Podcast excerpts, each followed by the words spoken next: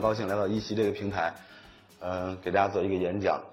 提到这个乐器呢，我相信大家都不是特别陌生。小的时候，很多人都吹过口琴，啊，口琴，很熟悉的这样的一个东西。很多人都见过以前像那绿格的，对吧？绿格的上海国光啊这样的这个中国品牌的口琴，两排。其实这种口琴呢，叫做呃复音口琴，它是上个世纪上半叶日本人发明的一种口琴，啊，在上个世纪才出现的这样的口琴，然后从日本流传到中国，逐渐在我们中国就风靡起来。但是呢，我们今天讲的不是这个口琴，事实上这个口琴也不是呃最早的传统的口琴。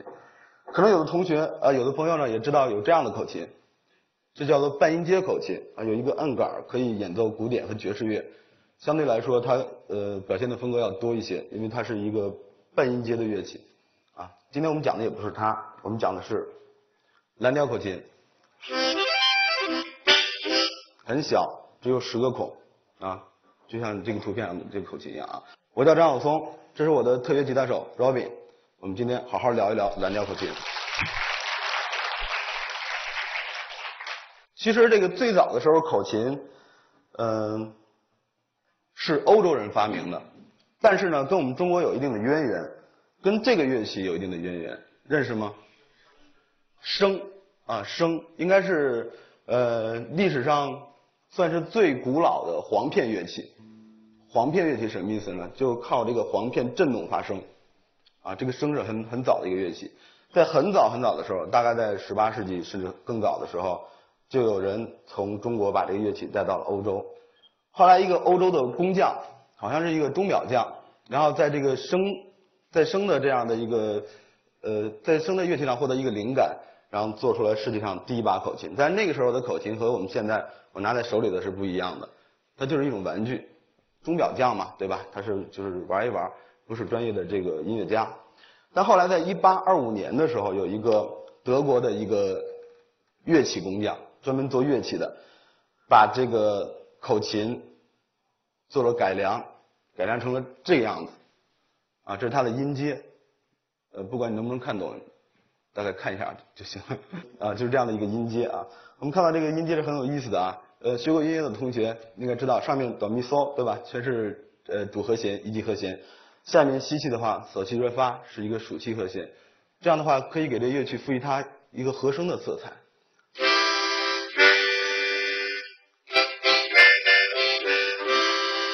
就不管你怎么吹，它都不走调。然后实际上，这个口琴最早发明出来，不叫蓝调口琴，不是我们说的这种 blues 口琴。因为欧洲人最早拿这口琴演奏的不是蓝调，那他演奏什么呢？演奏是这样的东西，我们听听。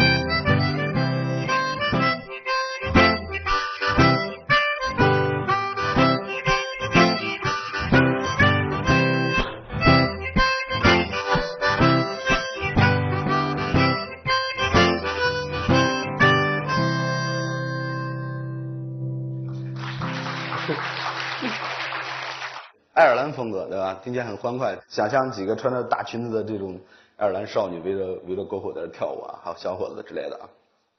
然后，当然他还可以演奏一些比较悠扬的曲调，比如说这样的。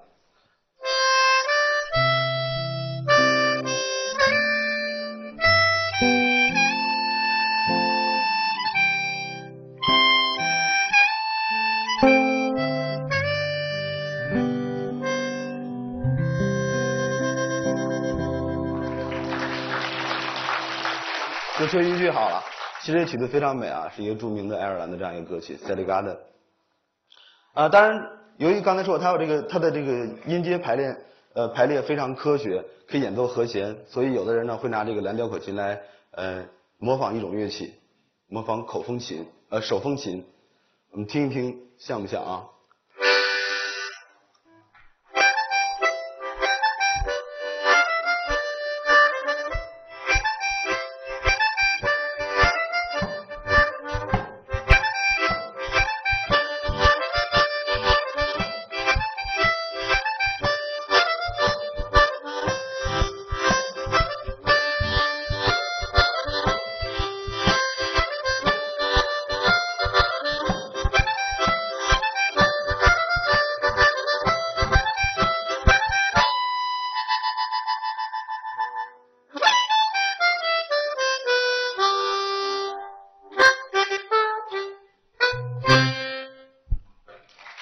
像？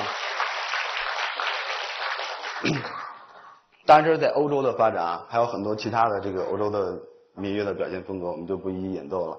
嗯，后来这个口琴跟随着欧洲的移民，然后流传到了美国。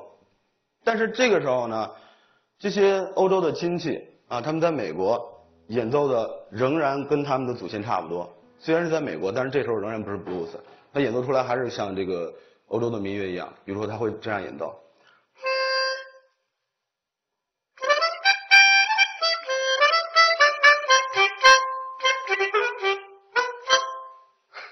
还是这个样子，对吧？跟那个美国的，呃，跟那个欧洲差不多。但是直到有一天，这个口琴被黑人拿了起来，完全不一样了。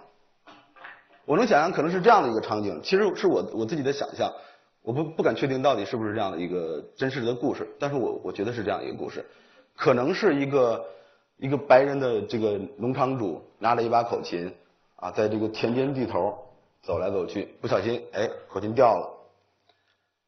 就丢掉了，然后对他来说不算什么啊，他就走掉了，可以再买一个啊。但是呢，非常偶然的被一个黑人捡了起来，啊，被一个奴隶捡了起来。当这个黑人把这个口琴拿起来之后，他一看，哦，这是一个口琴，啊，他可能不知道这是口琴啊，这是一个这样的一个东西，本能的他要演奏一下，但是他的本能和欧洲人和那些白人的本能是不一样的。他第一次演奏出来是这样的声音。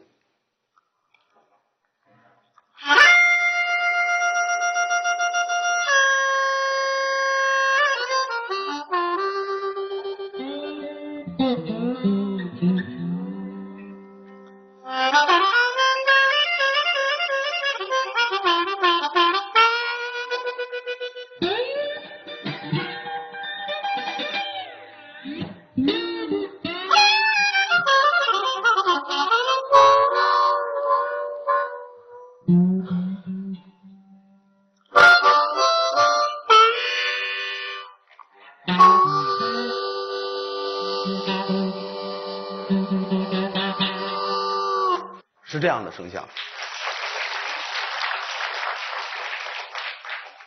大家能听出来这种风格叫什么呀？blues 啊，是蓝调对吧？blues 风格非常非常多啊，非常多样多元化。嗯，最早的 blues 呢是在美国的南部啊，在三角洲地区，当时呢这种风格叫做 Delta blues，三角洲 blues，嗯，大概是通过这样的音阶演奏出来的，跟之前是不一样的啊。并且呢，有一些非常重要的技巧。刚才大家听到了，跟这个之前我演奏的那种欧洲的音乐完全不一样，对吧？它产生了这样的感觉，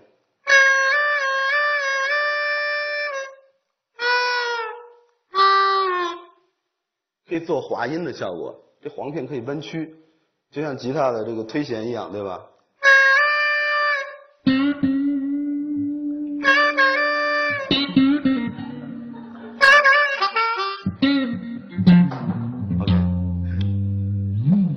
像是，然 后就是通过这些技巧，大家看到这些音啊，可以做出来。有一有一些传统的 Delta Blues 的曲子啊，在这儿呢，我们可能会演绎的比较呃 modern 一些，比较时髦一些。有一首曲子叫做 Key to the Highway。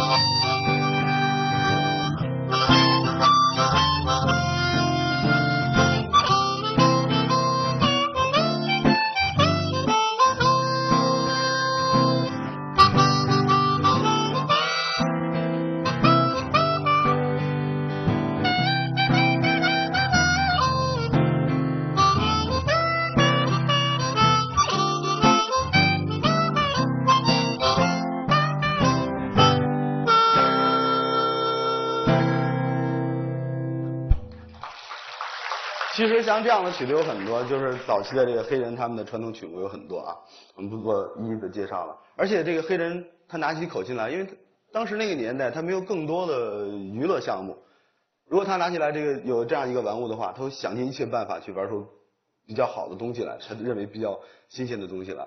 他会模仿生活中很多东西，比如模仿火车。当时当然这个火车我们指的是当时的这个蒸汽火车，不是我们中国的动车啊，蒸汽火车。我一直觉得火车是一个特别特别浪漫的东西，因为它呼啸着来，呼啸着去。在那个年代，我相信这些黑人跟我有同样的想法，火车代表了他们一种奔走出去寻找自由的梦想。所以很多黑人会拿这个口琴，黑黑人的乐手啊，来模仿火车。我们听听像不像？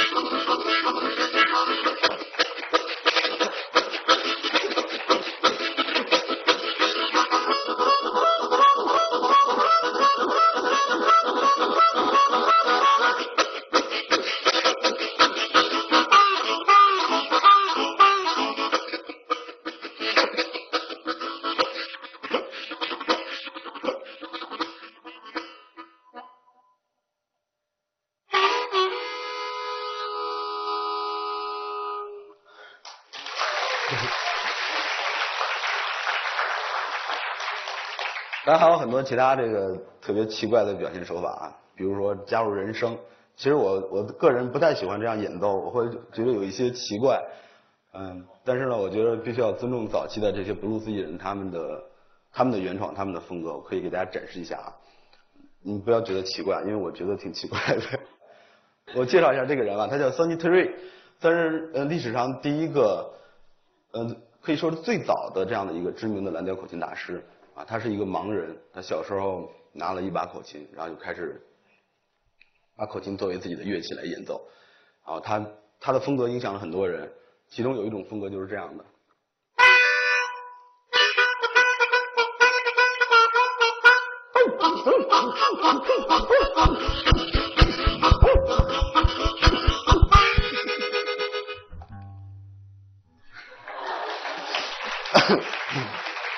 希望大师在天有灵，能保佑我。当然还有其他呃很多其他的这个风格，我们不一一多介绍。但是后来这个这个口琴随着蓝调音乐的发展，就不止局限于在乡村，在美国的这个乡下，然后这个布鲁斯音乐风格发展到了城市。美国有个城市叫 Chicago 芝加哥，这个城市在蓝调音乐的历史上是非常非常重要的，因为在蓝调音乐鼎盛的时候，有一种风格叫做。芝加哥布鲁斯叫做 Chicago Blues，这个时候的蓝调跟以前不太一样了，它会有吉他、贝斯、鼓，甚至有这个管弦乐队给它伴奏，声势非常非常的这个恢宏。但是今天我们这个只带了一个吉他手，所以我们只能模仿一下这个风格。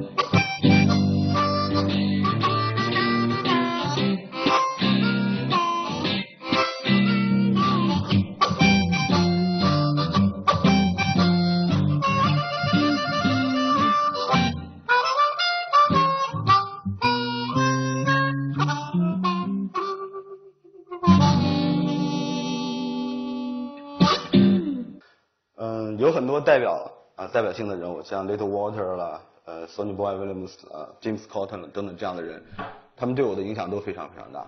而且这种音乐风格呢，不仅在美国非常火，它影响了整个现代世界的流行音乐。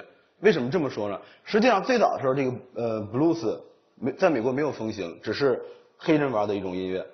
但是很巧，被有些人传到了欧洲。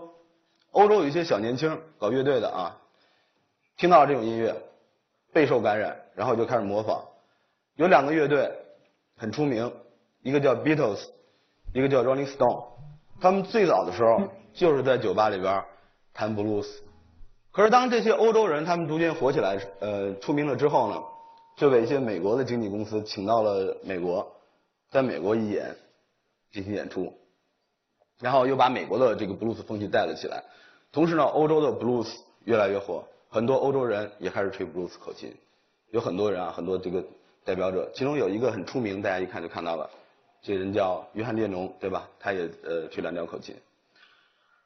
自此呢，这个蓝调口琴。伴随着蓝调音乐传播到了世界各地，当然还包括亚洲、日本啊等等很多地方。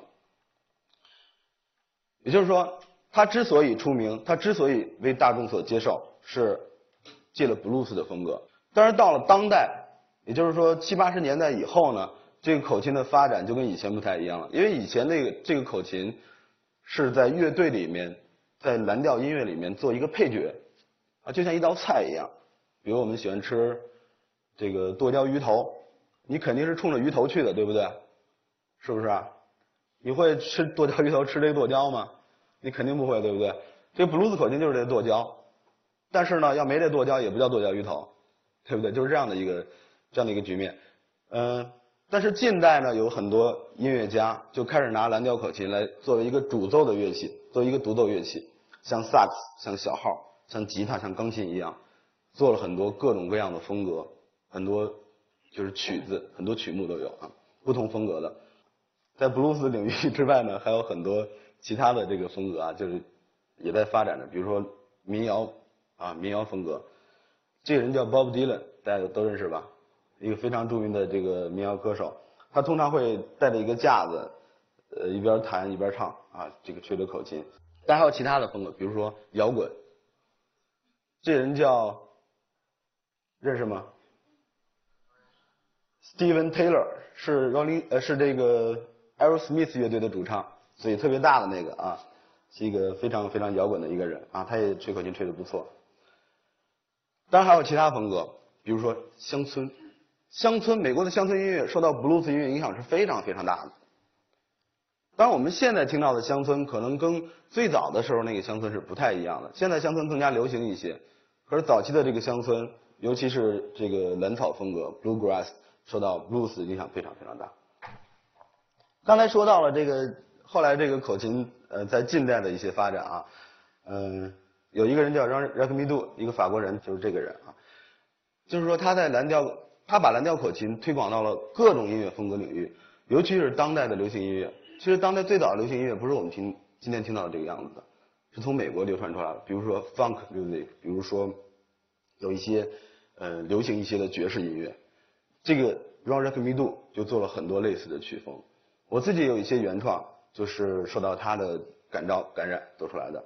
有一个曲子叫做 Dog School，是一个 Funky music，比较比较 fusion 的，比较 groove 感比较强的这样一个曲子，大家听一听，看什么样的效果。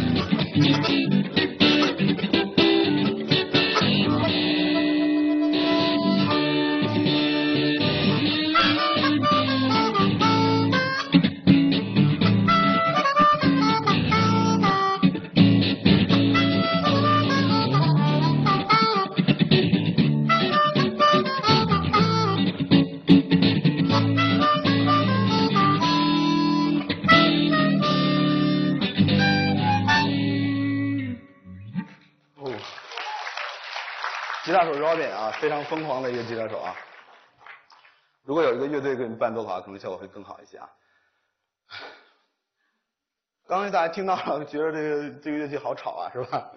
其实它还它还可以很安静，演奏一些旋律性非常强的、非常非常柔美的、非常那样的歌曲，比如说这样的风格。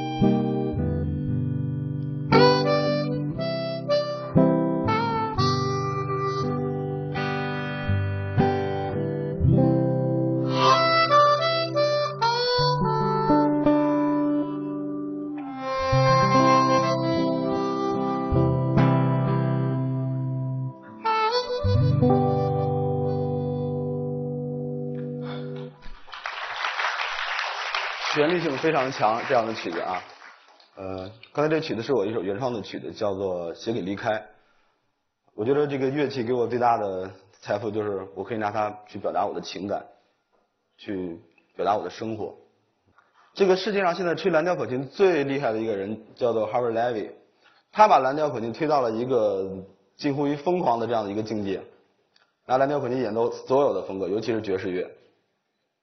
他会演奏非常非常非常奇怪的爵士乐，比如说现在爵士界特别流行的一种音阶是是什么音阶？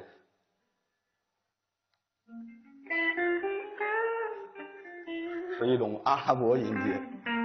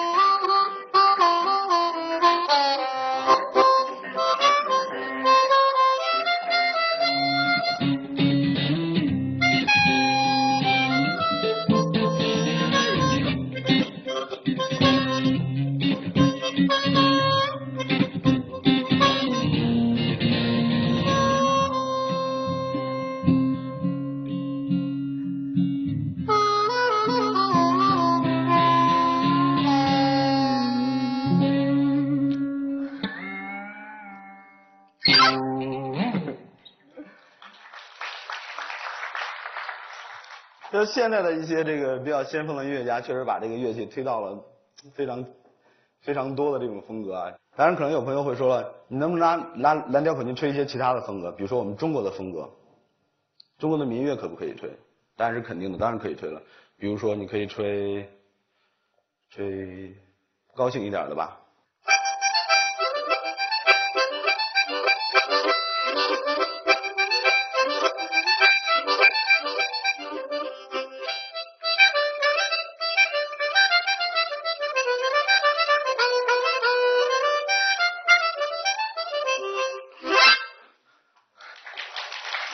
而你也可以吹比较比较悲伤的啊，甚至是比较悲苦的这种音乐，比如说中国的陕北民乐。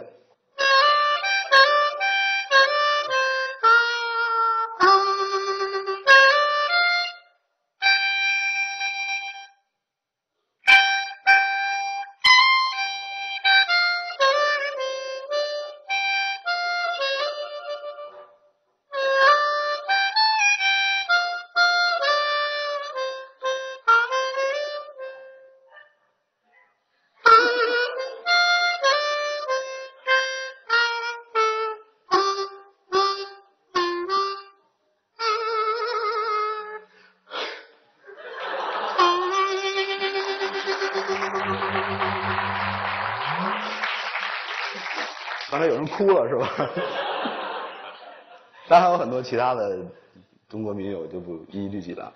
你拿可可以拿拿它吹很多风格，很多你喜欢的东西都是没有问题。但是在这个演讲的最后呢，我想说，呃，每一个有着历史的乐器都有它自己承载的文化。比如说，我认为这个乐器承载着蓝调文化，它是经过一百多年的发展发展过来的。所以我们在接受这个乐器的时候。